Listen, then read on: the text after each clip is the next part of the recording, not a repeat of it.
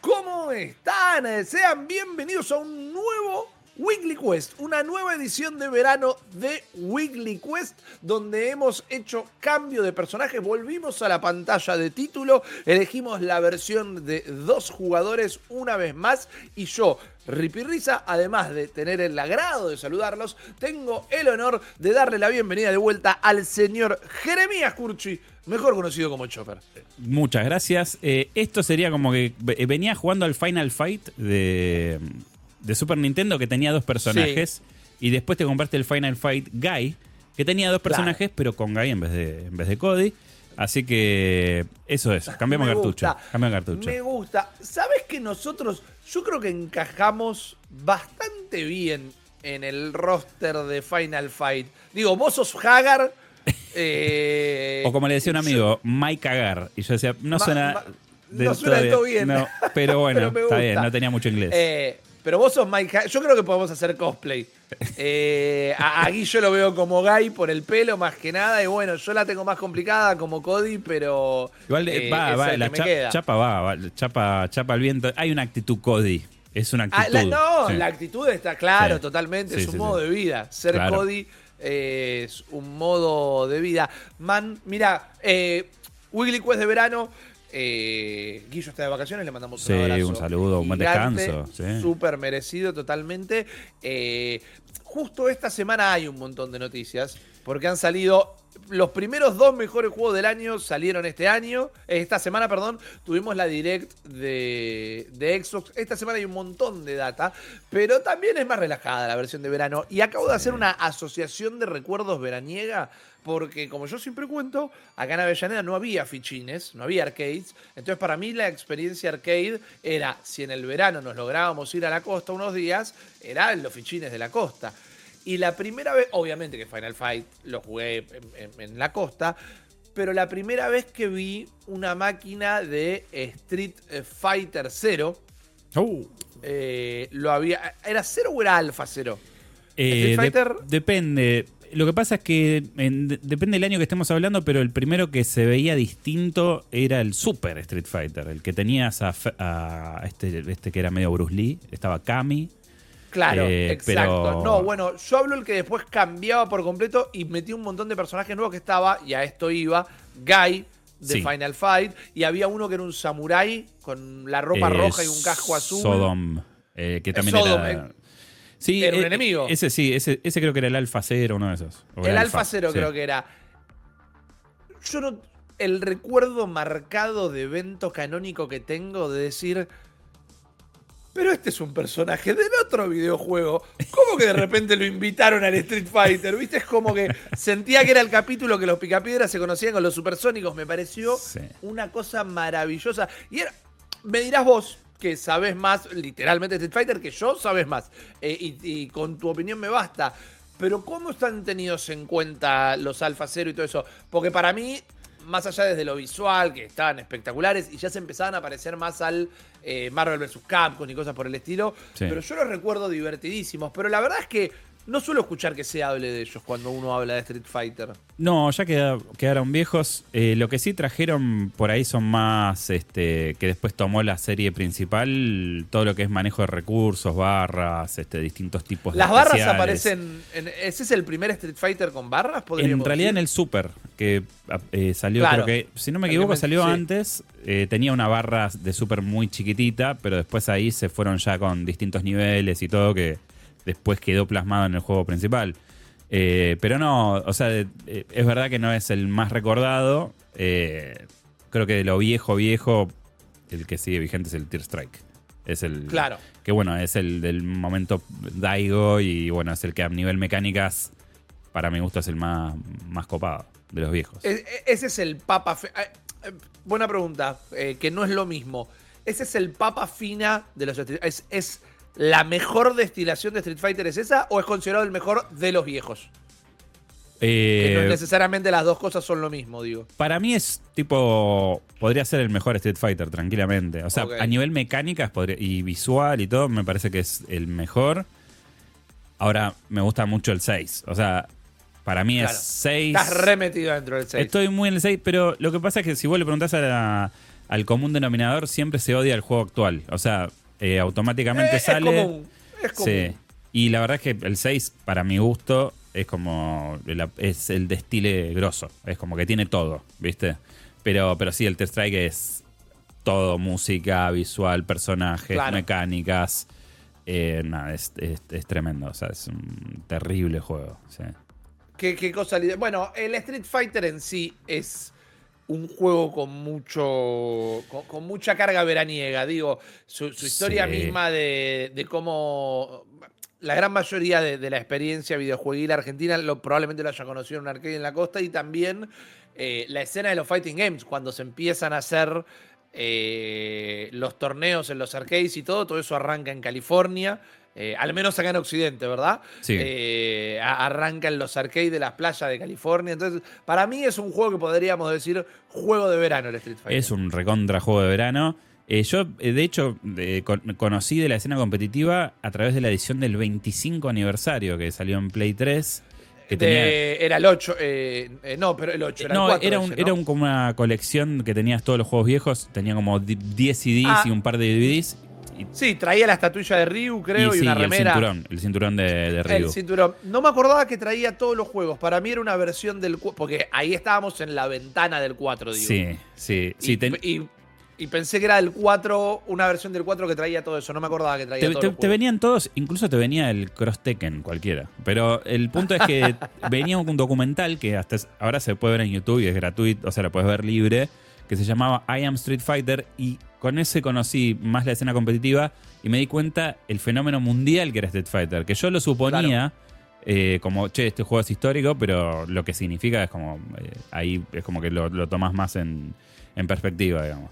Totalmente. Me acuerdo eh, que estaba, me había mudado solo por primera vez cuando salió eso. Y estaba en el laburo que laburaba en publicidad y vi que la anunciaron. Y si lo pensás a precio de hoy, no sé si recordás cuánto estaba, pero a precio de hoy realmente era barata, creo, dentro de todo. Mm. Sí, para lo que traía, sí, igual era una edición cara. O sea, Era una- eh, venía limitada, tenías el diplomita. Pero creo que en total eran, ponele que mil pesos podía llegar a costar. Sí. Y, y yo estaba ganando dos mil pesos y con eso me había vivido, me había ido a vivir solo. Dije, no, si me compro esto soy un tarado. Pero me acuerdo de estar, tengo en la memoria la imagen de estar en el laburo eh, y en vez de estar laburando, estar mirando la foto de la estatua esa de Ryu. No, muy buena. Eh, tenía, le, le prendías un interruptor abajo y se era como una lamparita. Sí, era una se- lamparita, era un velador. Claro. Ay, no lo dije porque pensé que me- me- eh, era un falso recuerdo y no quería quedar como un boludo, pero era un velador. Claro, porque él, él está como. El- Está como tirando. tirando- Es, es raro, porque viste, el, el Ryu no tiene el, el Dragon Punch este, tan Claro, fachero como Ken. Pero como igual ahí se- Ken. pero ahí se lo hicieron con un coso azul, entonces vos lo, lo prendías y era como. Está bueno. Sí, Ah, me lindo. reacuerdo, me Sí, sí, sí. reacuerdo. Eh, linda edición. Con el 4 yo estuve muy metido. Con- eh, ah, en, el 4 yo estuve muy metido, lo había terminado con todos los personajes. Sí. Jugaba online, pero muy poquito porque. Sí, banda ancha ya había, pero. Sí, sí, ahí se jugaba Eh, mucho.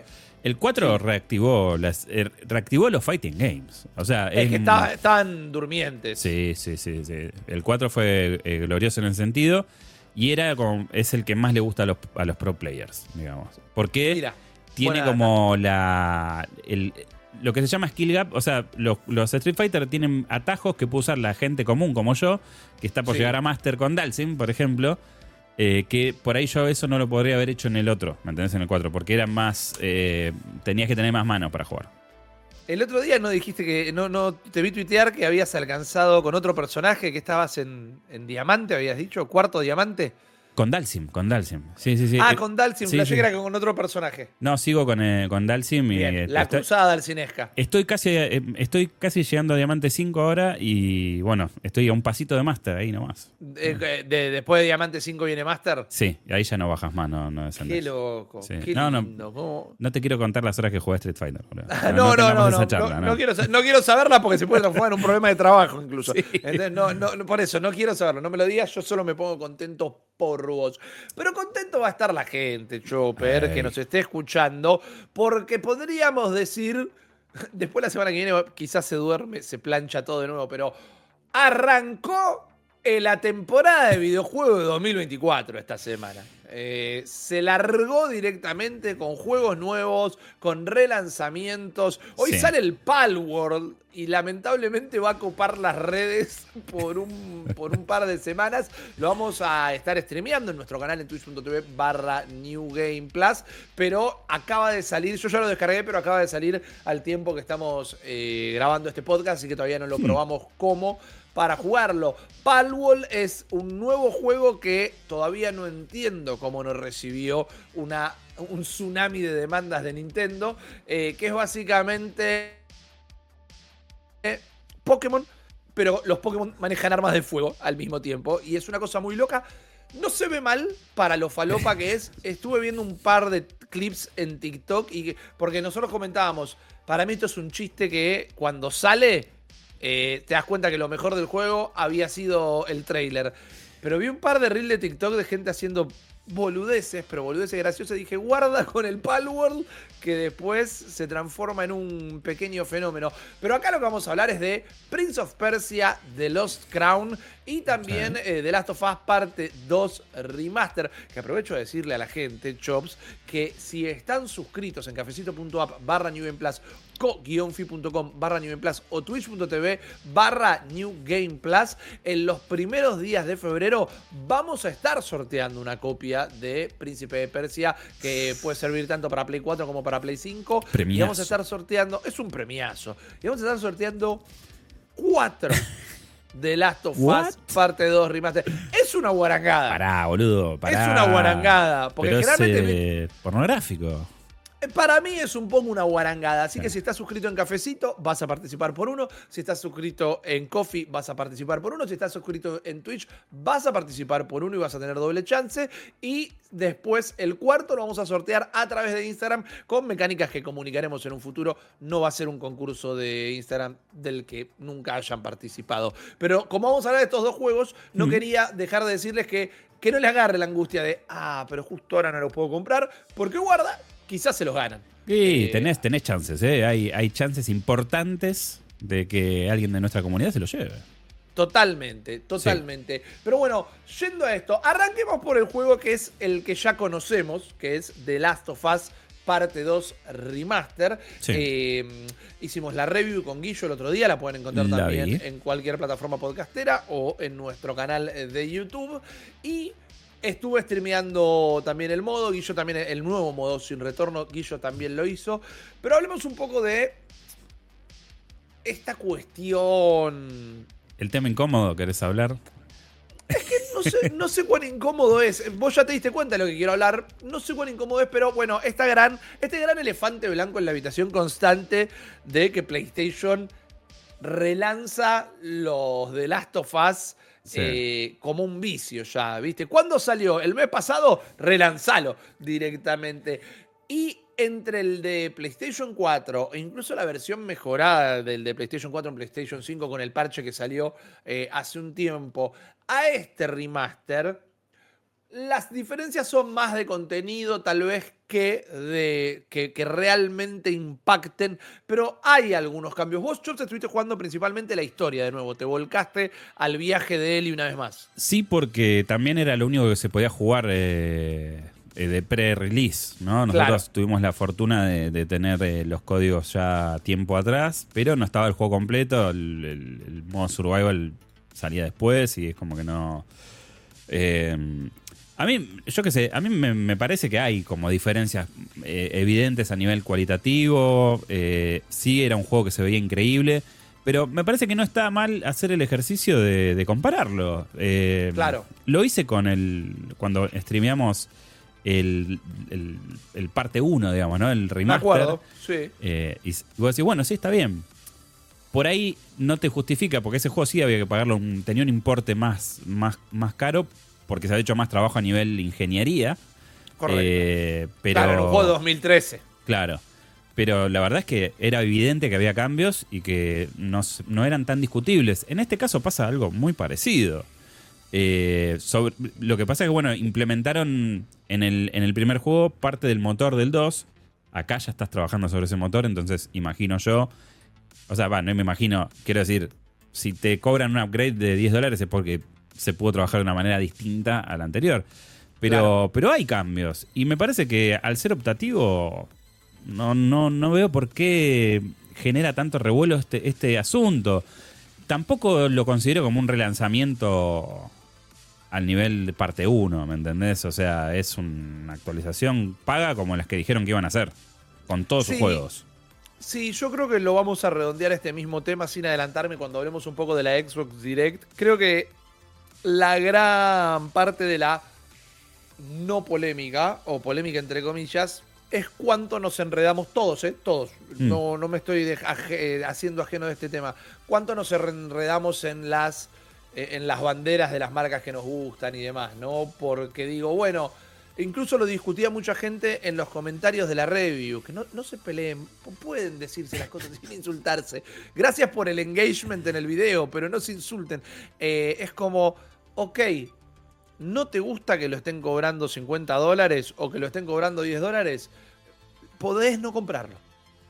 Sobre todo si ya lo tenés y la bronca es esa. La verdad que yo creo que PlayStation si quería, no hubiera sido raro, nadie se hubiera sorprendido si de la boca de un Jim Ryan que todavía trabajara ahí, dijera que el remaster estaba a 70 dólares, como si fuera un full price en lugar de 50. Mm. Hubiera sido lógico, porque el juego es un juego nuevo para toda la gente que no lo tuvo, trae contenido agregado, es un juego que te puede durar por abajo de las piernas 25 horas y encima tiene los modos nuevos. No hubiera sido raro que PlayStation elija cobrar los 70 dólares. Ahora, está a 50 dólares y si ya lo tenías, eh, son 10 dólares. Eh, entonces, la verdad que me parece que es un buen chiche. Sobre todo si después nos vamos comprando los DLC de cada falopa que sale. Acá hay un retrabajo sobre lo que es uno de los mejores juegos de la generación pasada, al menos en mi opinión. Sí. Sí, hay una discusión a tener o algo para señalar realmente, porque no hay mucha discusión alrededor, es que se les generó un pequeño embudo en la gente que tenía el juego físico en Play 4, pero después se compró la Play 5 digital. Entonces no tiene manera de poner el disco en la consola. Entonces no puede comprar el upgrade. Y tiene que comprar sí o sí eh, la versión de 50 dólares. A esa gente habría que encontrar la manera de, no sé, hacer una página web y ponerle el número de serie. Y, Y te lo verifico y te mando el código. Las putadas del, de, de la modernidad, ¿no es cierto? Claro, Eh, claro, claro, claro. Pero, pero sí, no sé qué porcentaje hay realmente de ese, de ese, de ese campo. Serán Yo algunos, ya si es noticia, debe ser que hay varios. Yo creo Eh, que en el, en el gran conjunto son los menos, pero qué sé yo, quizás acá nosotros somos muy de comprar en digital eh, por precios y demás, pero en los yankees todavía, bueno, ahora sabemos eh, que el mercado está colapsando bastante, que están cerrando tiendas importantísimas y demás en todo el mundo, pero generalmente afuera eran de comprar bastante físico. Sí. No sé, es, para mí debe seguir siendo la menor cantidad de gente. Pero al margen de todo eso, yo creo que habiendo jugado The Last of Us Parte 2, que es uno de mis juegos favoritos, es definitivamente mi juego favorito de PlayStation de la generación anterior, eh, si ya lo jugaste, volver siempre está bueno porque el juego en sí está bueno y el contenido adicional es bastante rico. Si no lo jugaste, esta es, el- es la versión definitiva realmente. Claro. Que es la de tope de capacidad gráfica, tiene todos los contenidos eh, agregados que son los que vamos a comentar recién. Pero la pregunta que te quiero hacer es, ya que estuviste jugando mo- el modo historia, ¿cómo es volver a The Last of Us Parte 2 cuatro años después? ¿Cómo es volver a The Last of Us Parte 2 fuera del contexto de la pandemia? Que justamente es un juego Sí, también que, medio que trata el tema. Ese año se le cambió el nombre a la celebración de The Last of Us, que antes creo que era, no era el día de la... el- antes era el Outbreak Day, Sí. y después pasó a llamarse eh, The Last of Us Day, o The Last of Us Celebration, algo por el estilo. Pero de esa manera era contextual, a ese nivel era contextual el Last of Us parte 2 y la pandemia.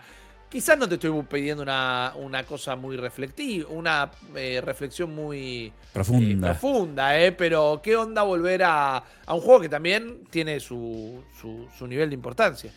Eh, mirá, la verdad que eh, lo que me sorprendió es que conecté al toque. yo lo jugué una sola vez para review en su momento. No pude jugarlo de vuelta. Y es, es otro mundo en el que vivimos. También estamos post serie de HBO. Y, y me parece muy valioso que eh, estos personajes sigan siendo estos personajes, ¿no? La serie no me cambió demasiado el registro. Eh, la serie es como que va para un lado y esto continúa otro camino. Eh, y ya sabiendo lo que sé, es como que empecé a detectar sutilezas que no había detectado en un principio a nivel guion, a nivel este. Claro. ¿Cómo se llama? ¿Cómo es que, que siempre dicen esta palabra de como que te, te- te- te da un par de señales?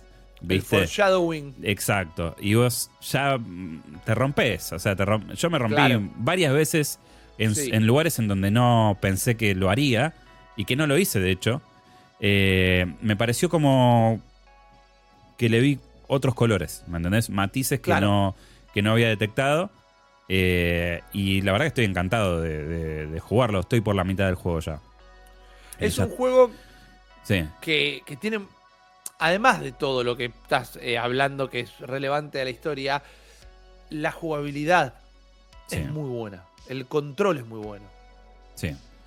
Sí, eh, en ese aspecto por ahí noté menos, este, sí, una, una implementación que para mi gusto es correcta y no mucho más del, del, del DualSense. Esperaba, uno siempre está esperando Sí. el Gran Turismo o el Astro, ¿no? Eh, Claro. O un Returnal.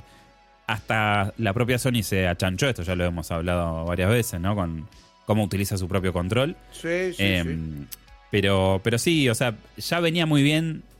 La verdad es que se juega muy bien y, y, y la performance que tiene es superlativa. O sea, lo- jugándolo en modo calidad, que apunta a 30, viste, qué sé yo. La verdad es que no, no noté ningún ninguna cosa extraña, ni ninguna ralentización. Lo veo más impactante de lo que lo recuerdo. También lo estoy jugando en 4K con la pantalla OLED, HDR. Claro, estás teniendo otra experiencia. Estás aprovechando toda la experiencia visual. Total, total. Claro. Es este. Es una cosa increíble.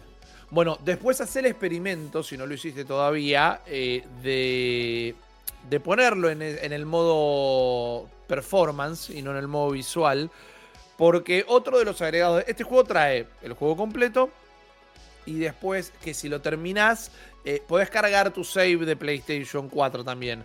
eh, y te lo levanta. Pero si no, una vez que lo terminás, tiene los comentarios del director. Que es Mm. como en distintas partes del nivel te aparece un globito de diálogo. Y si te parás ahí, escuchás los comentarios del director hablando de ese segmento en particular y cosas del desarrollo.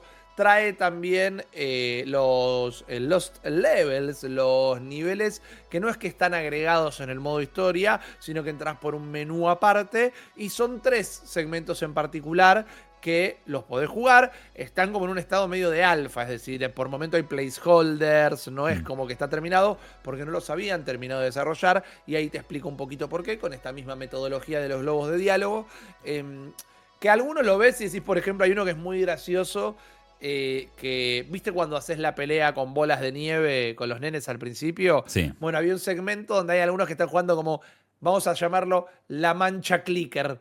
Y es como, ok, es raro, ¿viste? Es como, estás jugando con esto con los nenes y después salís a patrullar y un clicker se come a tu mejor amigo y decís, bueno, no sé, no le enseñemos esta cosa a los nenes. Pero qué sé yo, uno juega al poliladron también, que no es necesariamente lo mismo, hasta que te enterás que existe la, la brutalidad policial también, ¿no? Claro. Pero- Bueno, pero también es como, como dice Ricky Gervais, ¿no? Hay que reírse de la mierda como para superarla. Y capaz que la ey, mancha clicker bueno, es buena, ¿eh? totalmente, Capaz que es totalmente. terapéutica. Pero bueno, eh, lo, lo que está copado es eso, es ves por qué no lo pusieron, por qué quizás se Mm. hubiera complicado, por qué hubiera cambiado los ritmos del juego, cosas por el estilo que yo entiendo que quizás no le interese a todo el mundo, pero si te gusta eh, ver cómo se hizo eso que tanto te gusta, que creo que en un lugar como este, quienes están escuchando estos podcasts, somos todos de, de ese equipo, ¿no? Pero eh, si, les, si les gusta venir a escucharnos nosotros hablar de cómo el príncipe heredero de Arabia Saudita compró acciones de Nintendo, me imagino que te gusta ver qué nivel quedó fuera un jueguito. Eh, pero después para mí, El modo superador es el No Return, el sin retorno, que ya lo estuvimos streameando, que es un roguelite eh, como el que le agregaron a God of War Ragnarok. Pero el de God of War Ragnarok tiene historia. Esto es full arcadoso. Estás eh, en una habitación donde tenés un mapa para elegir las rutas. Eh, un bench para arreglar las armas y tenés también un armario en donde podés comprar ítems a partir de la segunda ronda, digamos. Porque en la primera, en realidad, lo único que puedes hacer es salir. Pero bueno, te ves un toque. Porque podés jugar con Eli y con Abby. Y a medida jugás tres partidas o dos partidas con cada uno. Y destrabás un personaje de su rama. Poner. Si vos jugás dos partidas. Eh, si superás dos niveles con. Con Eli. Eh, a Dina por ejemplo. Y si jugás dos niveles con Abby, destrabas a Lev. Y cada uno tiene como habilidades pasivas. Abby Jobs es un tanque espectacular que cada vez que mete un ataque melee, eh, recupera vida. Entonces salís como si fueras un borracho saliendo de la cancha. Porque olvídate de agarrar un arma, vas a pegarle a todo el mundo porque sabes que si la vas conectando, no vas perdiendo vida directamente. Eh, y los niveles que tiene este modo roguelite van siendo uno es de enfrentamiento, que no recuerdo bien el nombre, pero es así. Estás en un nivel, vienen oleadas de enemigos. Primero dos, después tres, después cuatro, los tenés que matar a todos. Después hay un modo caza, que es virtualmente lo mismo, pero como que están activamente buscándote. Y si uno te ve, da inmediatamente la alarma y caen más de los que hubieran caído en un modo de enfrentamiento normal. Es decir, si te ven, empiezan a caer un montón de enemigos a mansalva que pueden ser humanos, clickers, lobos o, o serafitas. Y después eh, hay otro modo, que en este momento no me estoy acordando. Pero bueno, tienen cierta variedad.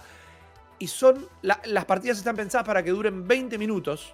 Lo que es como bastante copado. Sí. Eh, según como lo juegues, ¿viste? Porque por momentos yo, en vivo, tratando de recordar los controles, medio cagado con los clickers, me he quedado atrás de una caja 40 minutos. Pero. Claro, pero eh, jugándolo más o menos al ritmo, eh, estás ahí en esa duración.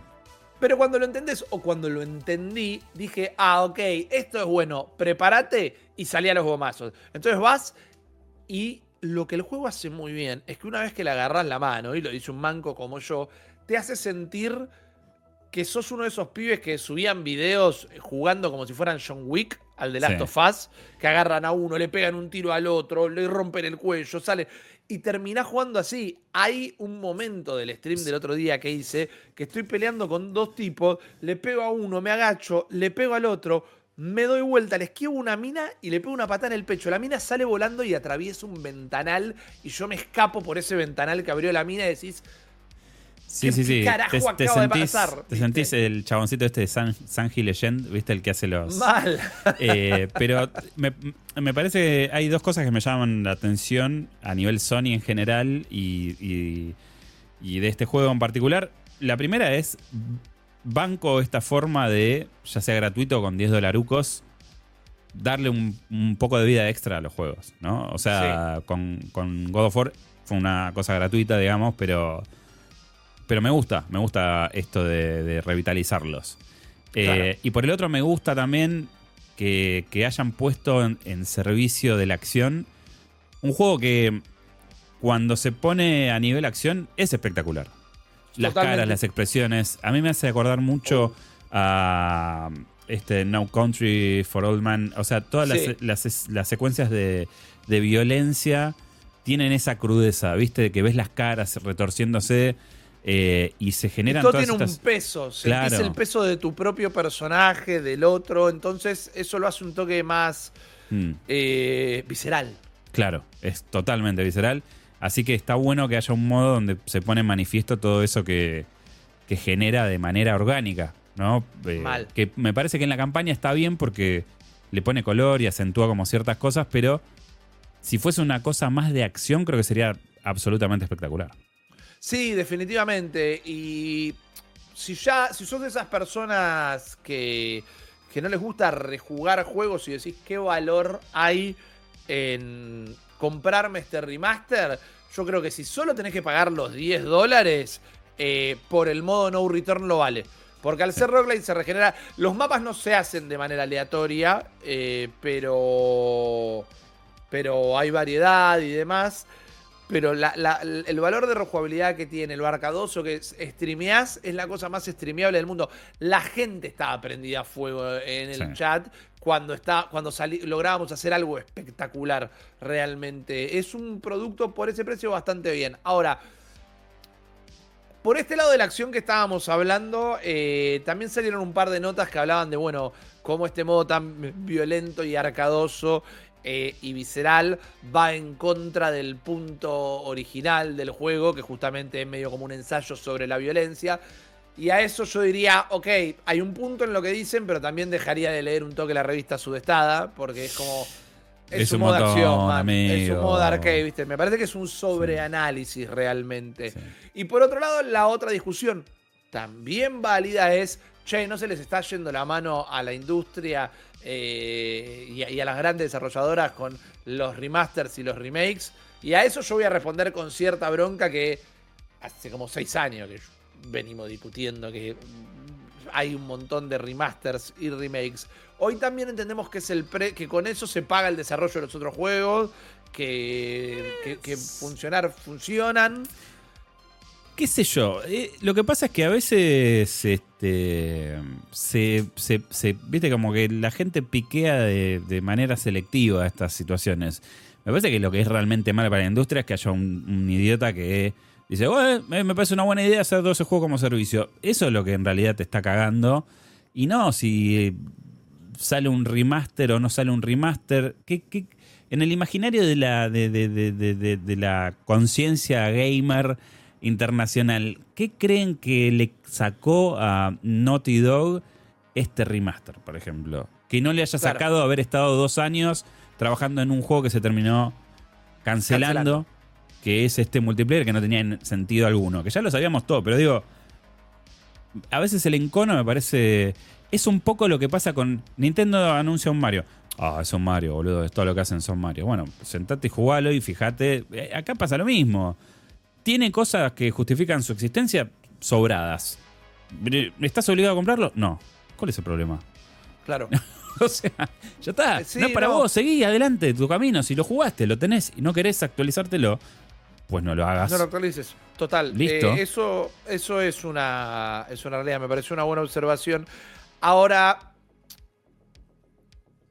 el problema está en justamente lo que hay detrás de ese remaster, que es eh, qué es lo que está trabajando Naughty Dog y a la gente le gustaría saber qué es lo va a haber un 3, van a hacer ese juego del espacio, la gente le gustaría saber, hay, hay, mil cosas en ese en ese momento y creo que cuando estás esperando que te digan que viene el 3 y lo que te anuncian es el remaster del 2, uno se enoja un poco, pero también creo que es un vicio de la modernidad. Parece que había perdido el hilo, pero no lo encontré.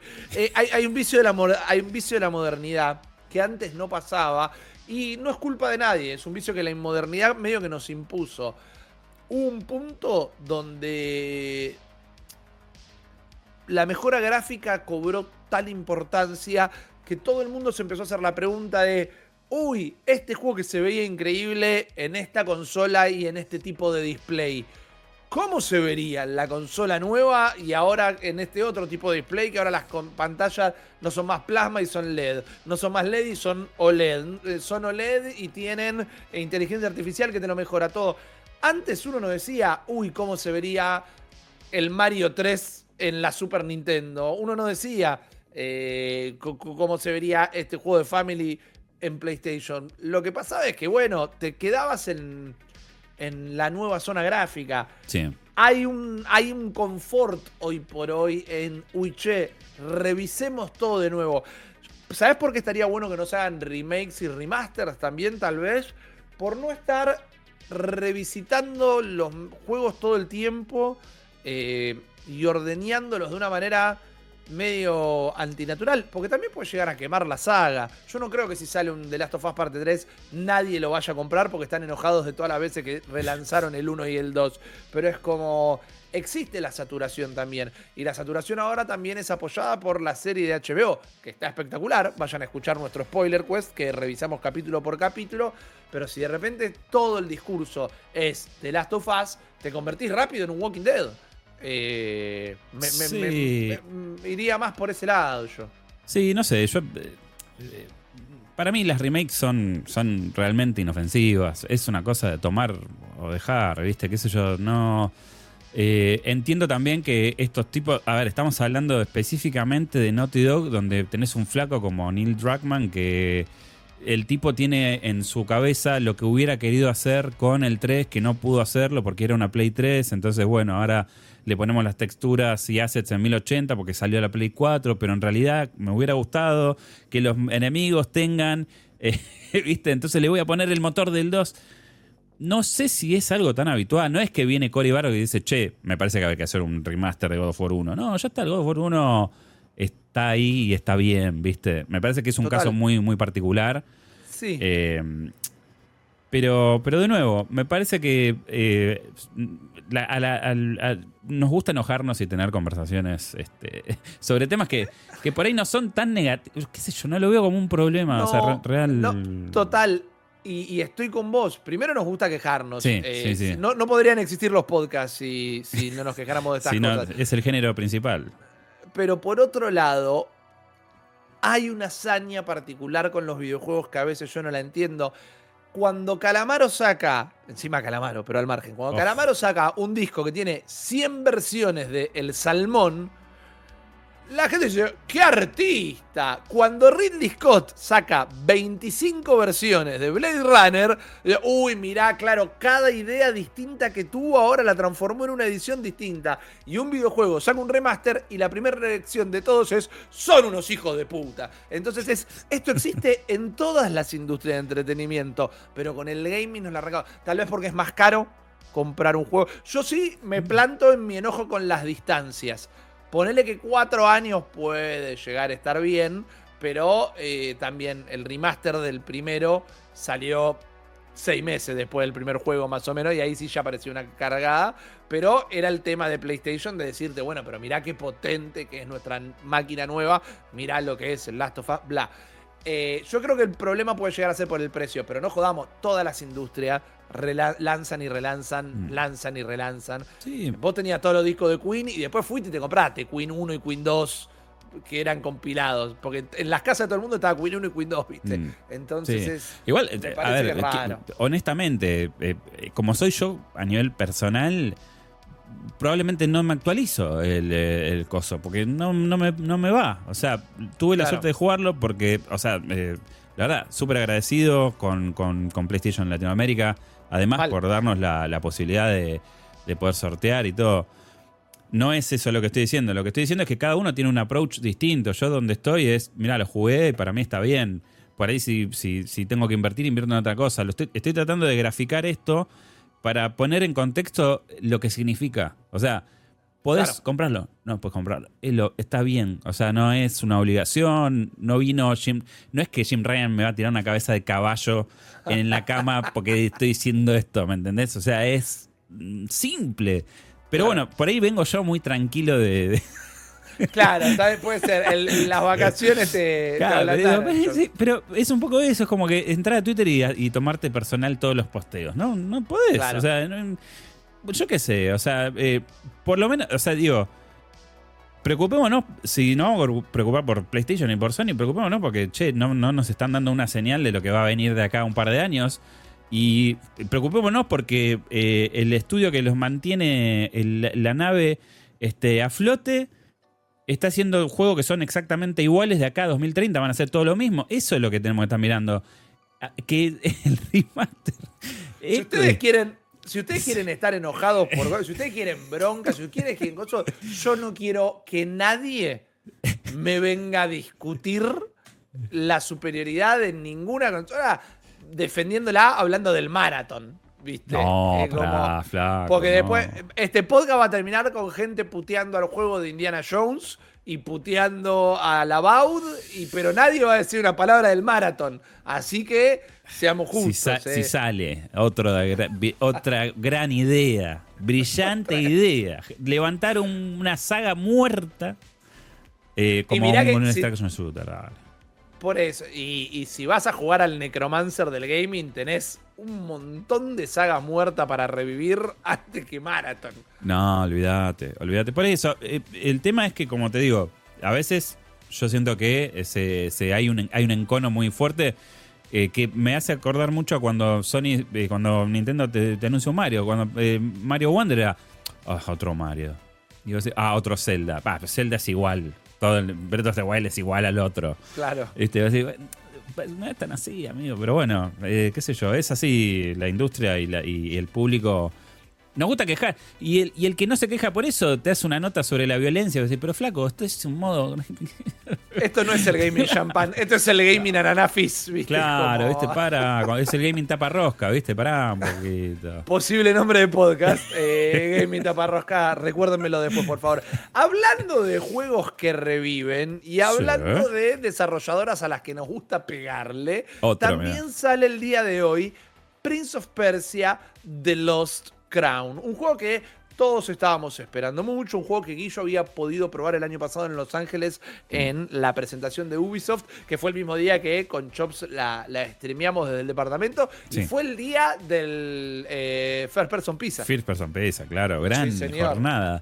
Gran Volvi- jornada. El amor, pizza. eh, amor, este, el amor de- del verano, ¿no? Del verano Eh, verano norteamericano. vino, claro, vino, enamorado, Guillo, de este juego, de la demo. Exacto. Como, uf, le voló el calzón.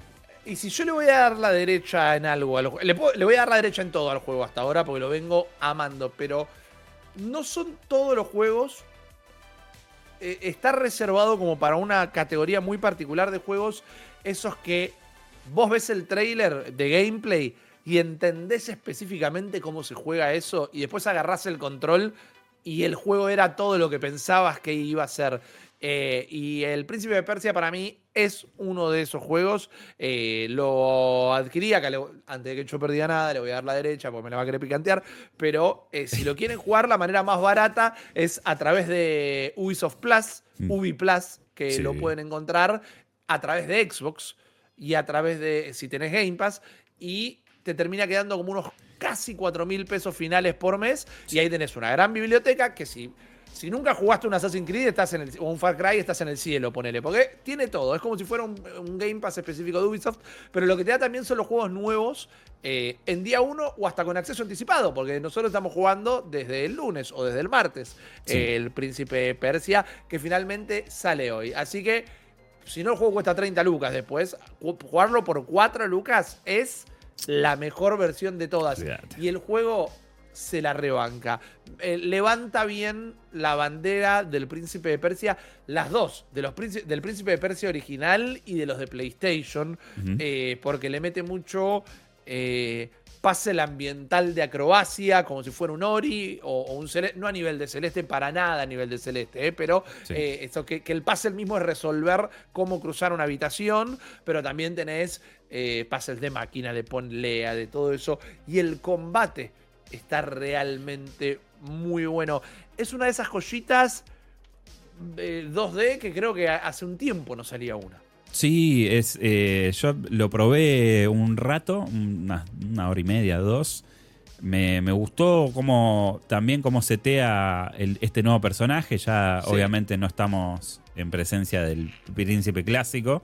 Más allá de que el juego por momentos se siente medio un Sands of Time, ¿viste? Pero... Sí, para mí tiene el re feeling de Sands. Sí, of Time. sí, pero, pero es otro personaje y, y me gusta mucho cómo se ve, cómo el, el- el hack and slash 2D me parece que funciona bárbaro. Eh, me hace acordar a veces eh, la dinámica a Dead Cells eh, en, Tiene de Dead Cell, sí. en el fluir del gameplay, no tanto, viste, obviamente Dead Cells es un tipo de juego distinto, pero sentí lo mismo cuando, cuando combatía este, eh, en, en- este juego. Me parece que el, el- el punto es que Ubisoft tiene que por ahí aflojar un poquito y, y darle rienda a este tipo de propuestas que por ahí son en scope un poco más chicas, pero que buscan explorar este, franquicias ya establecidas desde otro punto de vista. ¿No? Sí, además es una gran aventura. Nos reímos mucho en los streams y demás porque todos los personajes parecen personajes de eh, campeones de League of Legends. Sí. Eh, es como el, juego que, que, Rayo toda la vida. Los spin-offs de Rayo tendrían que ser esto. Pero es un juego que funciona.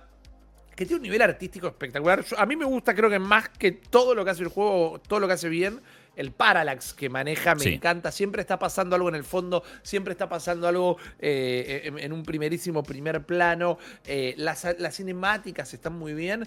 Y yo ponele que le debo haber metido entre casi 5 horas, eh, quizás 6, todo en vivo. Y hubo un par de momentos de wow, qué buen nivel. y también un dos plot twists que no me lo esperaba y recién creo que acabamos de terminar lo que es, no la introducción al juego, eso ya lo pasamos hace un rato, pero acabamos de llegar al nudo del juego, ¿viste? Acabamos mm. como de llegar a la gran revelación eh, y es como, tuvo dos o tres momentos así, por lo que ya me está agarpando un montón. Si tengo un problema, hasta ahora, esto puede cambiar, con los jefes. Porque peleamos contra tres jefes que están en, en cuanto al diseño y eso, muy copados los tres era esperar que te ataque para pasarle por abajo las piernas con el dash y pegarle por la espalda. Los tres. No muy, no muy inventivo en ese aspecto. Para nada. Y poner que, bueno, una es una mandrágora. No, una mandrágora no, perdón. Eh, una. Bueno, eh, una mantícora eh, gigante, que es la del trailer. Y refachera. Y otro es otro tipo de bicho un, jabalí gigante, hermoso. Pero todo era pasar por abajo de las gambas y pegarle por la espalda.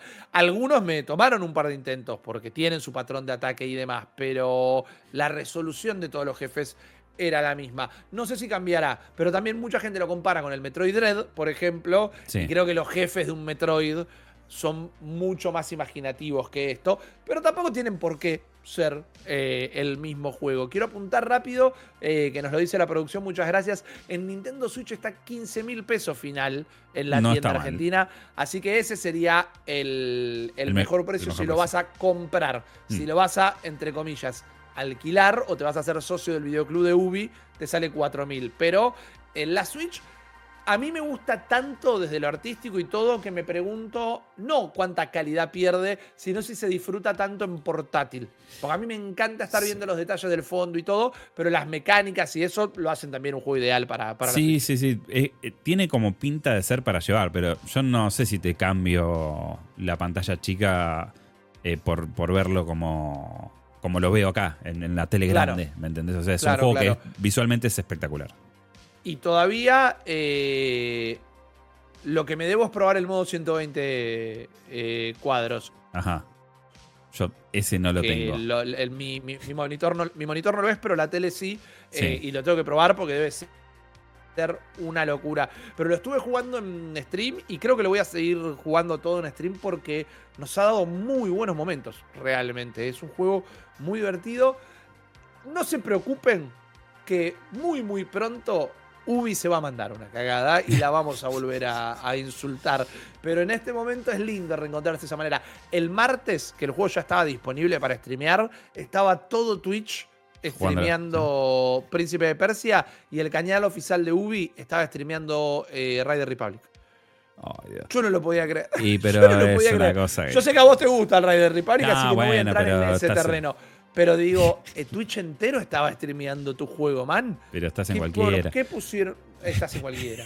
estás en cualquiera, amigo. No, además estábamos al aire y yo lo puse un rato y no me burlo del streamer porque a mí me pasa todos los días. Pero el flaco estaba como metiendo una carrera y que como que siempre chocaba en el mismo lugar y no la podía terminar y la, la reiniciaba y la arrancaba de nuevo. Cosa que le pasa a cualquiera en cualquier stream, pero en el contexto era medio de clown. ¿viste? Sí. No, pero viste, me parece que tienen como una comunicación medio rígida en ese aspecto y es como que, bueno, si, el, raviolito del Excel dice, hoy es Ray Republic, no se cambia. Eh, claro. así, bueno, dale, boludo, pero es príncipe de fucking Persia. Eh, ojalá que continúen por este camino de innovación. Eh, vamos a ver qué pasa con Skull and Bones. Vienen siendo... Oh. Vienen siendo. Yo vengo rompiendo las bolas con el abono, con el videoclub de. Yo soy socio del videoclub de Yubi. Eh, porque ya vienen, vienen siendo varios meses de títulos que me interesa probar mínimamente, ¿no? O sea, Sí. Avatar. Avatar me interesaba probarlo, lo jugué, eh, pude jugar un montón el, el- el de carreras que me gustó. Eh, como que todos los meses tenés, ¿no? Eh, bueno, Assassin's Sí. Creed lo mismo, que su peor pecado es ser más de lo mismo. Eh, pero estás como. Vienen teniendo una serie de, de lanzamientos que valen la pena por esa guita este, en nuestro devoludo bolsillo. Creo que está, está muy bien. Total, incluso yo lo comentaba a la gente, que pronto seguramente lo streameé también. Eh, mucha gente no conocía el Trials, por ejemplo, y que bueno, tenés el Trial Fusion, tenés todo, pero el Trial Fusion arranca por ahí y es espectacular. A mí me gusta mucho el Trackmania, que entiendo que no es para todos, pero está ahí está bueno. adentro también, los Trackmania. Eh, entonces, hay cositas de Ubi que quizás no conocías o que decías, ah, mira, me olvidé que existía esto. Eh, es un buen servicio para recomendar si tenés que economizar en el gaming. Sí. Ya entiendo que previo tenés que tener el Game Pass y eso, entonces termina siendo una moneda. Te lo entiendo, pero dentro de la economía gamer que tiene que hacer uno, el lita de lazarismo gamerístico que hay que hacer en los videojuegos, eh, termina siendo recomendable.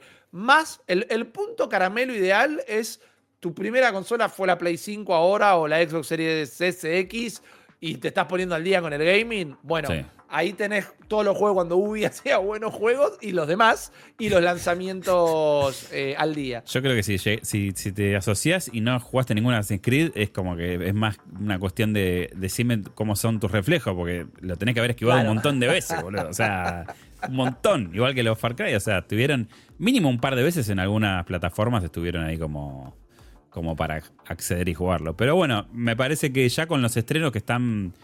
Ubi viene sacando, pasó de no sacar nada a sacar, viste, un título más o menos interesante por mes Sí. eh, desde hace un par de meses, así que eh, ojalá sigan con eh, sacando cosas de calidad. Ya te digo, me, me gusta, me gusta esto. Me- es como una especie de, de etapa de cuando sacaron este, ¿cómo se llamaba? El de la guerra en 2D. Eh, Eh, Valiant Va- Valiant Hearts. Claro, Sí. es como medio, medio esa, ¿no? Pero, pero en 2.0. A pleno, a pleno. Eh, me apunta también desde la producción eh, que Ubi Plus está solo en Xbox. Sí. Cuando dije que si tu primera consola es una Play 5, quise decir que reci- si recién ah, te metías al gaming en esta, Claro, en esta generación, generación. pero entiendo por qué se presta a la confusión. El servicio solo está en Xbox. El otro día algunos habían comentado que lo habían activado a- en la PC a través de enlazar la cuenta de Microsoft. No hice nada de eso, no lo puedo asegurar, pero en Xbox sí está. De nuevo, perdón si mi comparación prestó a la confusión. Hmm. Y hablando de confusión, vamos a ir. A ver. Y hablando de. ¿Qué? Eh, vamos a ir a- al, mo- al- al punto culmine de este podcast de New en Plus de verano, que fue la presentación de la Xbox Developer Direct del día de ayer. No sin antes recordarles, si me permiten tomarme este minuto, ya que hablamos de que, por ejemplo, Ubi Plus solo está a través de Game Pass y demás. eh, cuando el mes que viene sorteemos los cuatro de Last of Us parte 2, El Príncipe de Persia, Immortality también para Play 5, Uf. además de otro montón de cosas como los accesorios de nuestros amigos de Primoffice, también vamos a estar sorteando códigos para 12 meses de Game Pass Eso, co- Ultimate eso cotiza. es un año entero de Game Pass Ultimate. Vas a poder elegir no jugar todos los juegos que presentaron ayer, por ejemplo, pero aún teniéndolos. eh, si ese es el caso. No, tenés un catálogo gigantesco.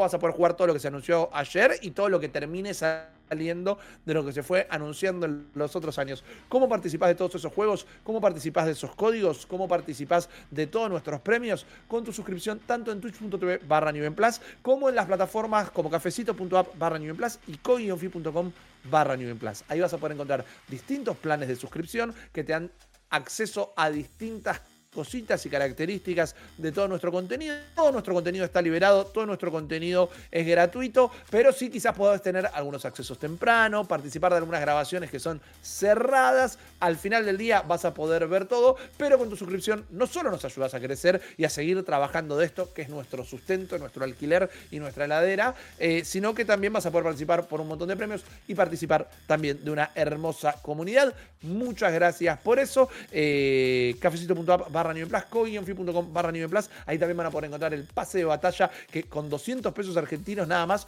nos llevan lejísimos. La pregunta ahora es, ¿cuán lejos va a llegar Microsoft con los juegos que ha anunciado el día de ayer? El día de ayer se realizó una nueva Xbox Developer Direct, la segunda en su historia, que venía a suceder a la primera, porque así funciona la matemática, Sí. que había sido muy fuerte, porque había presentado juegos que en escala eran un toque más esperados. Más allá de que después Redfall terminó siendo un accidente de trenes, en escala los juegos que se presentaron terminaron siendo, eh, eran en ese momento muy esperados. Y también tuvieron un juego sorpresa que resultó ser eh, un Available Now, es decir, un juego que estaba disponible en ese momento, que nunca antes había sido anunciado. Y encima de todo eso, eh, era Hi-Fi Rush, que terminó siendo el juego favorito del año para muchísima gente. gente. Sí. Entonces, esta segunda tenía que ser mínimamente lo mismo. Tenía que presentar juegos muy esperados y tenía que tener un Available Now copado. Y no tuvo nada de ¿Cómo que no? ¿Cómo que no? Eh, inmediatamente podías preordenar eh, el nuevo contenido de Elder Scrolls Online. Ok, Es- bueno, es verdad. Técnicamente- No, tenés razón. Te pido mil disculpas. Te pido mil disculpas, no lo tuve en cuenta.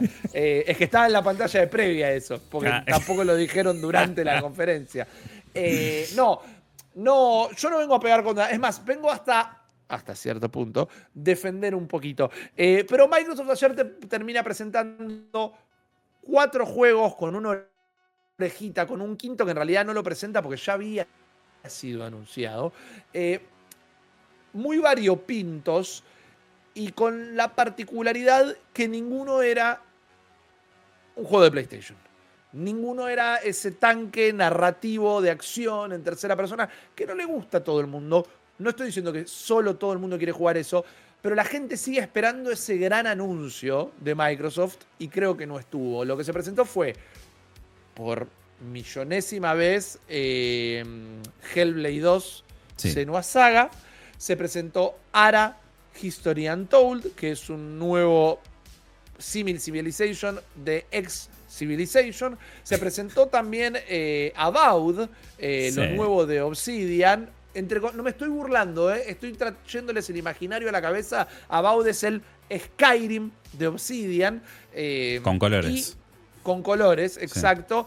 Y también finalmente se presentó el Indiana Jones de Machine Games. Sí. Todos juegos muy variopintos, de prácticamente cuatro géneros distintos, pero que en nuestra experiencia haciendo el vivo ayer con Guillo Chop, Mm. eh, ninguno terminó siendo del todo lo que la gente quería ver. Hubo un aire de desilusión, hubo un aire de otra vez mostraron todas estas cosas raras que yo hasta cierto punto de nuevo quiero defender, pero como nosotros ayer hicimos un vivo larguísimo, que hubo una parva de gente, me gustaría saber primero tus reacciones a cómo la viviste ayer. Sí, como Scooby. Eh, ¿Qué sé yo? el- eh, a ver, hay un tema que, que- que, por, por un lado, no, yo no tenía muchas expectativas, honestamente, más o menos se sabía por dónde venían los tiros. Tampoco siento que habiendo hecho Microsoft una presentación y con un evento como el que fue el del año pasado, del lanzamiento así sorpresivo de Hi-Fi Rush, no, no veía que había una obligación por parte de ellos de tener algo similar. Creo que hay un reseteo importante que hay que tener en cuenta en la comunicación de Microsoft que tiene que ver con el showcase del año pasado, donde se, se tiraron sobre la mesa unos 10 nombres que teóricamente van a cubrir los próximos años en lanzamientos, por lo cual me parece lógico que entre esos nombres haya cuatro. Claro. O sea, no van a traer de vuelta todo lo que vimos el año pasado con fecha. Me parece que está bien, me parece que es un manejo de expectativas correcto. Que, por otro lado, digo, el, el- el- el narrativo prometedor es Hellblade 2. O sea, Claro. ahora sabemos que viene en mayo. Lo vimos 200.000 veces, te doy la derecha. Pero ese es el juego narrativo que la gente está esperando que Microsoft tenga. Eh, En, en cierta parte, sí. y después el resto está bien. A mí Indiana Jones me gusta. Vos sabés que yo soy un viejo choto, me sigue interpelando, lloré con la última película y voy a llorar con este juego. Lloro también porque eh, está Troy Baker haciendo la voz de, de, de Indy. No entiendo por qué. Pónganle una inteligencia artificial. Honestamente, no lo quiero Claro. escuchar más por un punto, pero bueno, eh, qué sé yo. Eh, a mí Lo- me... eh, creo que imita bien la voz hasta cierto punto y no es necesariamente la voz de Troy Baker. Pero es verdad, eh, le, le voy a robar un tuit a Guillo, pero se preocupaban porque la inteligencia artificial le saque laburo y el que le saca laburo a todos en realidad es Troy Baker porque está en todos los juegos. Pero debe haber otro tipo que lo puede imitar. Yo me imagino que sí, pero bueno, es que se convirtió en una cucarda para la tapa del juego, ¿no? Con voces de Troy Baker. Eh, pero eh, eh, eh, ahí, yo ahí veo fatiga. La fatiga de Troy Baker me parece que es como que ya si lo veo me, me tira abajo. Segundo, segundo nombre posible de podcast, la fatiga de Troy Baker, pero es así. Pero sí, me, me- me gustó. me da curiosidad ver un juego de Indiana Jones en primera persona, la verdad. no, no sé cómo sería. Ya vi un par de tiritos por. Tiritos que no, no me resultan tan, tan afines al. A la propuesta de indie. Pero bueno, es de Machine Games. ¿Qué querés, boludo? O sea, no. A ver, está la fe en el estudio. Sí, sí. Está sí. la fe en el estudio, eso sí.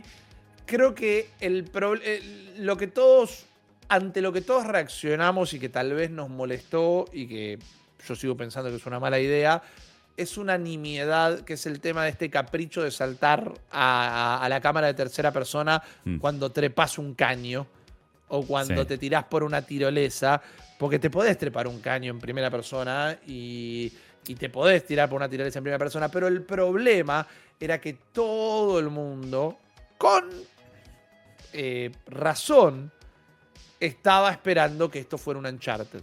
Porque cuando la gente dijo, cuando, cuando Microsoft dijo un juego de Indiana Jones, todo el mundo imaginó Uncharted.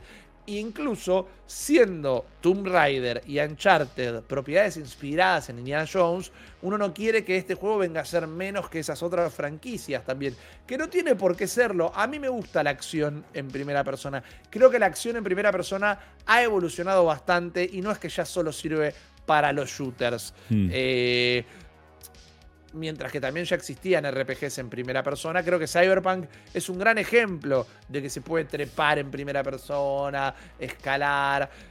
Hasta cierto punto lo había hecho muy bien Mirror's Edge. El problema era el segundo juego que no era divertido, pero la acción en primera persona y todo eso funcionaba. Y acá como para mí no va a ser un juego como eh, los Wolfenstein, que vas a tener que asesinar a 10.000 personas, sino que en los encuentros con enemigos, esto es más un juego de sigilo y, y Mm. puzzle para mí que un juego de acción. Entonces yo estoy completamente adentro de la primera persona, particularmente por lo bien que se ve el juego también. Sí. Tiene una cuestión de que parece un póster ilustrado de los 80 que cobra vida. Tiene una cosa de... Sí, el manejo de cel- color. cel- le- la iluminación. Sí, sí, sí. sí, Viste, sí. es como el cel shading del año 3000. No, no sé cómo terminar de definirlo, pero me encanta. Pero la espina en el dedo gordo de Microsoft acá es que la gente, por más que esto ya se había anunciado, porque yo grabé un daily, escuchen, Daily Quest todos los días, caramba, Todos los días. donde ya se decía que eh, iba a tener los dos, eh, que iba a ser por momentos en primera persona y por momentos en tercera, Mm. pero no esperé que el cambio iba a ser eso. Fue raro. Igual creo que es el que se termina llevando todos los laureles. Hablamos de Indie, hablamos de del Hellblade, que también, por si no lo saben, el Hellblade va a durar más o menos lo mismo que el juego anterior. No es que lo transformaron en un Witcher y va a tener un mapa lleno de marcadores y misiones secundarias y todo. Es una experiencia narrativa de nuevo que va a durar lo mismo que el anterior, que si no me equivoco, era entre 6 y 8 horas, una cosa Mm. por el estilo. Sí, que- adulto friendly. Claro, mal, mal. No creo que sea una mala duración. Me Mm. encanta, como acaba de decir Chopper. Me pregunto si la gente no va a decir, che, desde el 2019 me venís vendiendo esto, esto, esto, esto, y al final es un juego de 6 horas. Bueno, yo creo que va a ser más una experiencia. Es, es medio como nolanesco esto, ¿no? Es una experiencia IMAX el Hellblade. No es que viene a ser un juego de 30 horas, viene a ser un juego que te vuela el bocho con el sonido biaural y, Sí. y su narrativa Y vas a- y su y vas- historia. técnicamente técnicamente deberías ver en todo su esplendor lo que esta consola puede hacer, ¿no? Que también estamos buscando el, estamos buscando el caso testigo todavía de lo que esta consola puede hacer. Aparentemente sería esto, ¿no? Una de Este viene a las- ser el Astros Playroom de Sí. Xbox Series X, pero que no salió con la consola, ponele. Exactamente.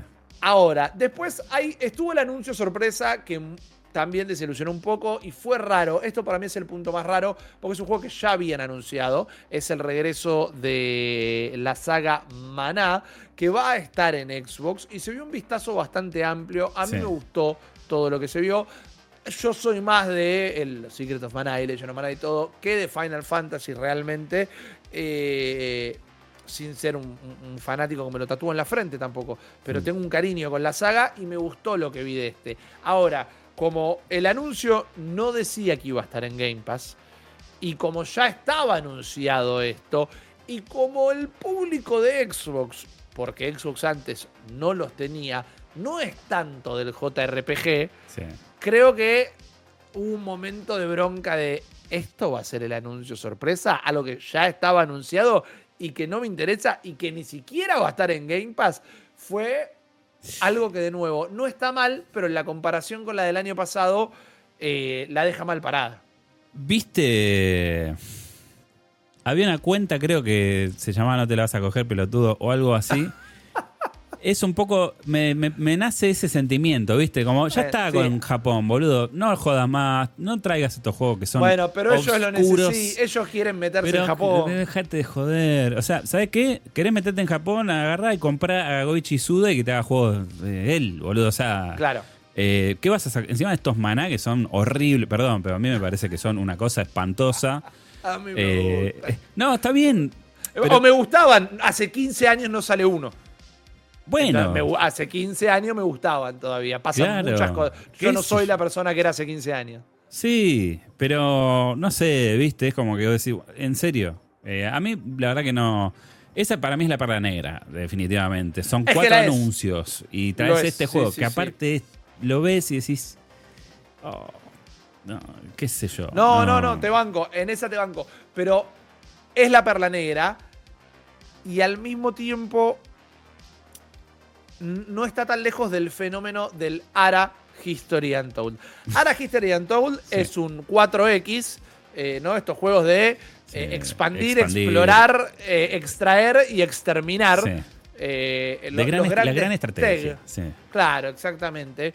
Hecho por un estudio que son Ex Civilization, que es por- probablemente tu 4X favorito. Veteraneados a, a- veteranos a veteranear. veteranear, sí. Exacto. Se ganó ayer en el stream el premio a el mejor de los cinco estudios que mostraron al menos porque todos se veían muy divertidos y tenían muchos juguetes y eran los que más se reían en el video. Y una flaca tenía una almaca paraguaya abajo del escritorio que se transformó en mi nueva obsesión. Entonces como que se ganó el premio a el mejor estudio de todos los que nos mostraron. Y el juego, como bien decían, Civilization tiene un público gigante, no es de nicho. El último vendió como 10 millones de copias, pero te asesina una presentación de videojuegos. Sí, sí, te Porque la fue plancha. el, fue el momento Wacom, fue el momento de mostrarte cómo estaban todos diseñando, el momento de explicarte cómo va a funcionar. A mí me copó mucho. Estos juegos entran en mi categoría de juegos que me encantaría que me encanten Sí. pero no pasa. En mi backlog eh, había puesto Civilization, cuando lo hicimos lo compré y no pude pasar el tutorial todavía, porque siento que estoy en una clase de sociedad y estado. eh, y Ey, son yo necesarias, no ¿eh? estoy programado para el juego. Definitivamente, no estoy hablando mal del juego, yo no estoy en el nivel de poder bancarme ese tipo de tutorial. Entonces, esos juegos son grandes eh, lanzamientos, son importantes, pero la gente está esperando ver la presentación que va a decir ahora Xbox sí. Y el ARA History Untold no es el juego para mostrar. Es para, es para que de repente ya estaba dentro. Un día ya salió y la gente lo empieza a descargar y se copa y todo, pero te, te plancha mucho una presentación. Sí, Sí, sí, definitivamente. O sea, si vamos a hablar de lo que es la, presentación, así como producto, entre comillas, co- como consumible, evidentemente no, no, no, no, no está como ni siquiera pensada como para decir, che, bueno, tiene un ritmo. O, Claro. Eh, si me pongo un wedding planner, te puedo decir eso. Después, en lo que es el, el- el- el, eh, tomar el pulso de Microsoft para 2024, que recién arranca el año, yo qué sé, son dos estrenos interesantes eh, que, que- que uno tiene que, lamentablemente o, o- o por fortuna, tiene que extrapolar con lo que va a ser Game Pass. O sea, eh, cuando uno ve esto, no puede ver solamente esto. Tiene que ponerlo en el contexto de, bueno, este año supuestamente van a llegar todos los juegos que va a sacar Activision. Y después vas a tener cositas de, de- de- de- de Blizzard y Bethesda por otro lado. Tenés el Teso, ¿no? Eh, que, Claro. que a mí me parece repelente, pero digamos, eh, evidentemente hay mucha gente que lo juega. eh, y también tenés cositas ahí. O sea, no, no podemos hablar del año de Microsoft mencionando estos cuatro o tres títulos, ponele. No, Eh, y hasta cierto punto igual, eh, no, nos queda tal vez hablar de About, que fue el que más entusiasmado quedé, porque de nuevo Mm. sentí algo lindo, algo, algo bello, algo colorido y un poquitito distinto nada más, que parece ser un Skyrim, pero parece ser un Skyrim con eh, un poquito más de profundidad que Obsidian le puede dar, o la que esperamos de juegos de Obsidian como Fallout New Vegas, eh, Sí, como lo que había y- sido Outer Worlds. Ni hablar, y, o sea, por, un- por el lado narrativo, pero también se nota que el juego tiene como mucho énfasis en la cosa elemental y cómo puedes combinar Sí. los daños y todas esas cosas que en un Skyrim eran como un sueño, ¿no? O sea, como. Claro, total. Sí. Y bueno, parece haber un poco de, de toma de decisiones, de, de cosa de RPG dura. Había un. Le pasé caminando al lado al Baldur's Gate 3 y se me Sí. pegó un poquito del perfume. No es que va a ser un Baldur's Gate 3 para nada. eh, pero terminó siendo el que más me entusiasma. Pero es difícil. Obsidian es. Todo el mundo ama los juegos de Obsidian. Pentiment, todo lo que quieras. Pero es un estudio que no está tan en primera plana, que no todo el mundo lo ubica rápido. Y por otro lado, eh, mientras que yo estoy entusiasmado porque Starfield me dejó un, hambre que siento que About la puede llegar a venir a, a satisfacer, de nuevo, el juego de acción en primera persona, de, de- de acción melee en primera persona, siempre es difícil de, de vender. Acá el problema con lo que al final, levantando el termómetro del final de nuestra transmisión de ayer, después del análisis y todo, que la gente no estaba satisfecha.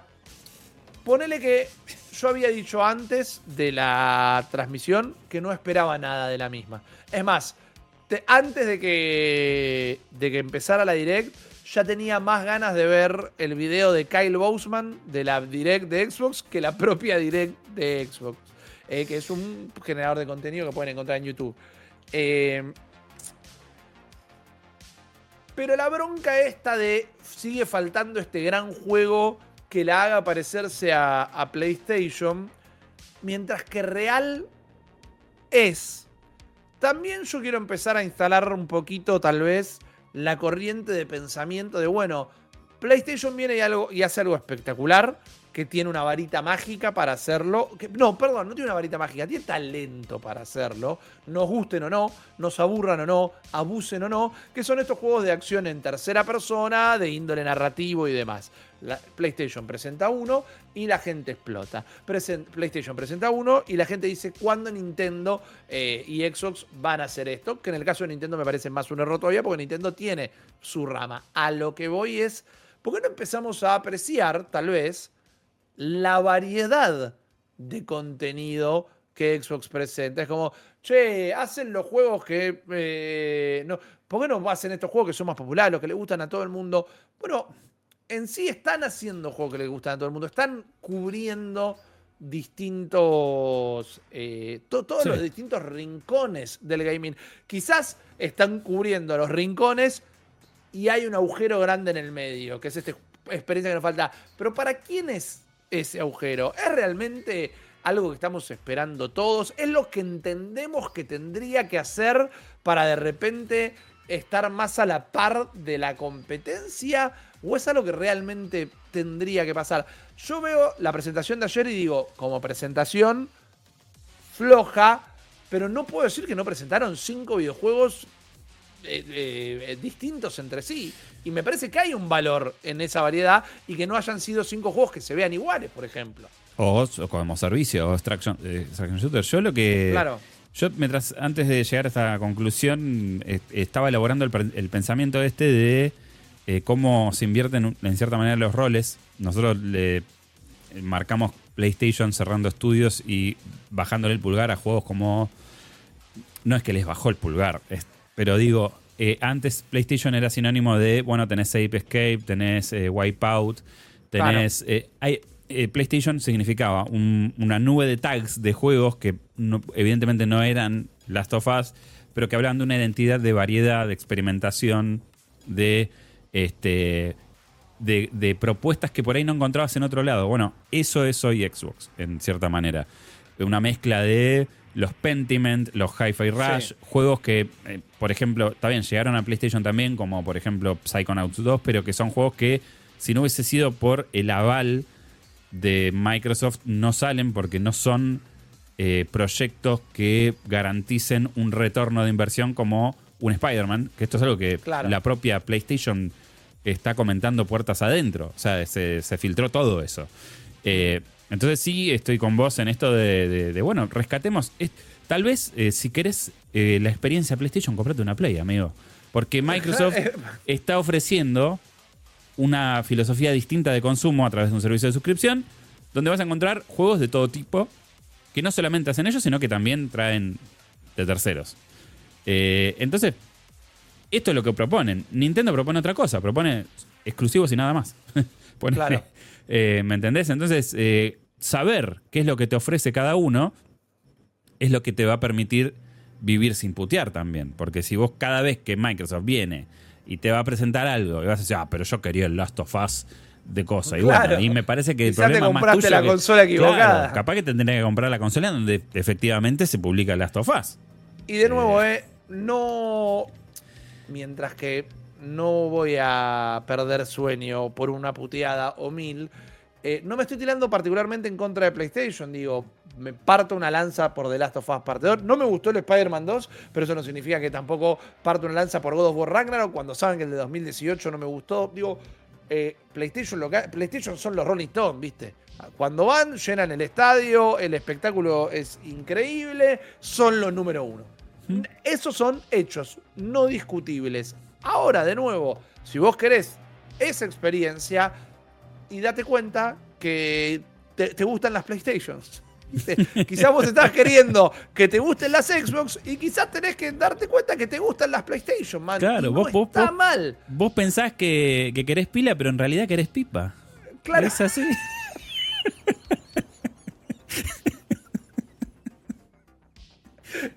no lo podría haber dicho mejor. Eh, y está perfecto, pero no, le pero no le pidas pipa a la pila. Claro. ¿Viste? La pila te viene a dar pila. Si vos querés pipa, anda ahí, pero todas las pipas que quieras, pero no le, pida, no le pidas pila a la pipa. Eh, porque, porque no va a pasar directamente. Entiendo que encima cuando salís de eh, el, el, dibujo genérico de las cosas, que quizás es el mercado internacional, decís, y bueno, sí, yo quiero la Play, pero me sale mucho más barata eh, la Xbox acá, o me sale más barato tenerla. Está bien, ahí te estás adecuando, puede pasar. Pero ayer había arrepentidos de la Xbox en el chat. Eh, no, eh, estaba la, estaba la cuenta arrepentido. Y quizás, y sí, era la otra, la, consola que te guste. De nuevo, como presentación, la de ayer, para honestidad brutal, ¿eh? Y además, que sobre, que esto, que nada. O sea, PlayStation nos está dando los códigos para sortear de The Last of Us. Xbox nos está dando los códigos para sortear de Game Pass últimos 12 meses. Muchísimas gracias por confiar en nosotros y por eh, eh, dar esto para nuestra comunidad. Pero nuestras opiniones, vamos a opinar lo que tenemos que opinar. Yo no opino que esté mal una cosa o esté bien otra. Pero como presentación, fue medio lexotanil la de ayer. Y yo personalmente no tengo interés en Ara. Eh, Hellblade no me gustó el primero. Tengo curiosidad por el Hellblade 2, pero no tengo interés. Tengo curiosidad. El indie me llama mucho, lo quiero probar. La verdad que lo que me quedó es que es el único que no dijeron ni mes. Dijeron después, viste, later 2024. Later 2024 para mí suena febrero del 2025. Pero Puede quizás ser. acá yo estoy siendo pesimista. Eh, y About, y About lo estoy esperando, pero porque me gustó desde la primera vez que habían mostrado ese combate falopa con un esqueleto. Y después encima eh, eh, Spe- Starfield me deja este, este hambre de un juego tipo Bethesda que sabemos que en un momento hasta dejaron de darle laburo de Bethesda Obsidian porque a la gente le gustaba más lo que hacía Obsidian que lo que hacía Bethesda. Claro. Eh, y hubo una situación medio de celosía así. Entonces realmente lo quiero. Entonces, de los cinco juegos que presentaron, medio que me interesan dos. Y encima la presentación fue aburrida. Pero me parece que quizás tenemos que virar un poco el discurso a, bueno, Xbox es esto, variedad y experimentación. Sí, yo, y yo la Y- prefiero y no a. está mal. Yo prefiero esta Xbox, esta, esta Microsoft, a la que, digamos, popularizó el, el- el- el arquetipo de Madden y, y una M4 en el, eh, colgada en la pared. O sea, Claro. me, me parece, me parece mucho más interesante eh, este tipo de planteos. Después, es, un, es algo que ten- tendremos que revisar nos, eh, como un todo, digamos, la- tanto la, la prensa por ahí especializada como, como la comunidad, por qué un juego como, eh, este, qué sé yo, Pentiment, que es sobresaliente, no genera nada, por qué Hi-Fi Rush, ¿qué, qué es lo que nos eh, altera la percepción de la obra? ¿Que no nos costó dinero eh, de alguna manera? Claro. O es- eso también, ¿no? Yo siempre hablo de carne de Game Pass o, eh, o la maldición de Game Pass. Eh, pero pero eso es, digamos, es un chiste, pero hay algo concreto. Es como que, bueno, eh, si mañana vienen y dicen, che, este eh, Un- Uncharted eh, Trail of Even Batuta, ¿no? El, el- Claro. el juego de Bollywood de Uncharted. Te vienen con eso. Y vos decís, che, a, a ver, tiene escenas cinemáticas. El protagonista tiene un jopo, es acción-aventura, tercera persona. Es el Uncharted que quería. ¿Te va a satisfacer? Esa es la pregunta que tenés que hacerte, porque a esta altura creo que no. Claro, Eh, claro. Pero, pero sí, yo creo que eh, el tiempo ha hecho que todo decante de una manera en donde está muy clara la propuesta de cada una de las, de, de las tres grandes. Y yo, la verdad que estoy muy en sintonía con lo que plantea Microsoft, porque creo que es la única forma de que en una industria como la que tenemos exista variedad y existan proyectos que son distintos. Yo no sé qué formato va a tener el juego este de, las, de los mitos eh, de, de los Estados Unidos, ponele, ¿no? Como me- me, hace acordar al ese juego de, de relatos que se llamaba Where the Weather Tastes Like Wine. El de las cartas. El de las cartas y de los cuentos, Sí. que Sí, habla sí. mucho del folclore americano y las leyendas. Eh, No sé qué va a hacer, pero probablemente si vos le vas a golpear la puerta a un publisher grande, te van a decir, mira, esto no va a vender un choto, gracias por todo. Me parece que eso es lo que tenemos que rescatar y, y- y- y bueno, que están tratando de hacerlo con una filosofía distinta. Eh, yo voto porque sigan por ese camino, qué sé yo. Claro. Sí, sí, sí, Eh. sí, eh, estoy de acuerdo. Igual vos hablas siempre de la maldición de Game Pass.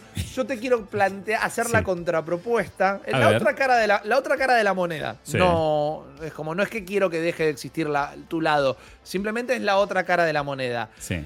Hablemos de la, la bendición de Game Pass. Ponele que yo estoy convencido que hay una parte entera del mundo que jamás hubieran tocado un Yakuza si no fuera por Game Pass, por ejemplo. Olvídate.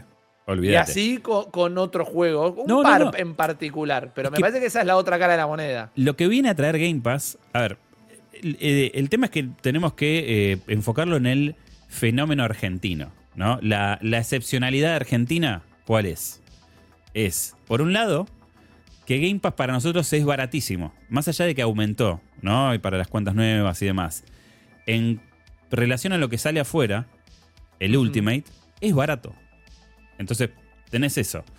Eh, y además, me parece interesante decir que Game Pass nos retrotrae a la época donde íbamos a carpetear los juegos. Claro. Vos elegías por la tapa y decís, bueno, a ver, costo cero, dámelo.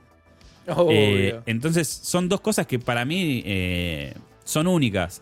Si lo llevas a Europa, a Estados Unidos, y bueno, evidentemente tienen que laburar para que haya más suscripciones porque la gente no se suscribe, porque es eh, un servicio que es caro para el bolsillo. Pero nosotros, sí, es un poco caro, ponele, eh, pero no tanto. Y además, tiene esto que vos decís, es volver a la carpeta del Parque Rivadavia, donde tenías una propuesta de todos los juegos que había, y vos podés elegir tranquilo, sin tener que pagar 60, 50 dólares cada uno de esos juegos. Eh, y hay un valor ahí. Hay un valor. Total. Yo creo que podría. La, la, conclusión final podría ser la siguiente. Primero, si te gusta la pila, te gusta la pila. Si te gusta la pipa, te gusta la pipa. Y si te gustan las dos, también sos bienvenido acá. Total. Eh, en New Game Plus. Y por otro lado, la próxima vez que abras la pestaña de Game Pass para descargar la bosta del Palworld, eh, ¿por qué no te entregas un poco a esa sensación de estar en el videoclub adelante de la reja que tenía todos los cartuchos colgados y que lo elegías solo por la tapita? Totalmente. o la manta o la carpeta. En lugar de decir, uy, tengo que jugar los últimos tres juegos que dijeron los chicos en el podcast porque si no, no estoy al día con el gaming, ¿por qué no te entregate a la manta? Total. Eh, eh, fue muchos mantras eh, el episodio de hoy, creo, también, ¿no? ¿Viste?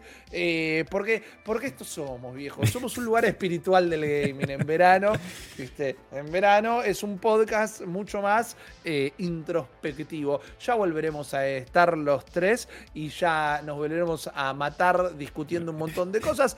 una vez más, Guillo no estuvo con nosotros porque está de vacaciones. Le mandamos un abrazo gigante. Estas semanas van a estar compartiendo las con Chops y conmigo. Vamos a estar haciendo los streams regulares, vamos a estar grabando los podcasts, todo. Y también va a ser muy, pero muy divertido. Muchísimas gracias por acompañarnos eh, la jornada de la fecha. Eh, queridísimo Jeremías Curchi, conocido como Chopper, encantado de que hayas regresado. Eh, yo también, muy contento. Creo que salió un hermoso episodio. Y, y bueno, ahora a mantear, a mantear. A mantear la tarde. A, mantear, a mantear toda la tarde que se viene el fin de y está ideal para mantear, exacto. Muchas gracias por acompañarnos. Muchas gracias a quienes a lo largo de esta grabación en vivo fueron eh, eh, suscribiéndose a Twitch o arrojando bits y regalando suscripciones. Gracias a todos eh, y a todas por su colaboración en cafecito.app barra Plus y coinfi.com barra Plus, tanto con sus suscripciones como por las donaciones, porque de esa manera es que existe New Plus y nos encanta hacer esto para ustedes. Mi nombre es eh, Ripi Risa eh, y chau, nos encontramos en el próximo podcast. Chao.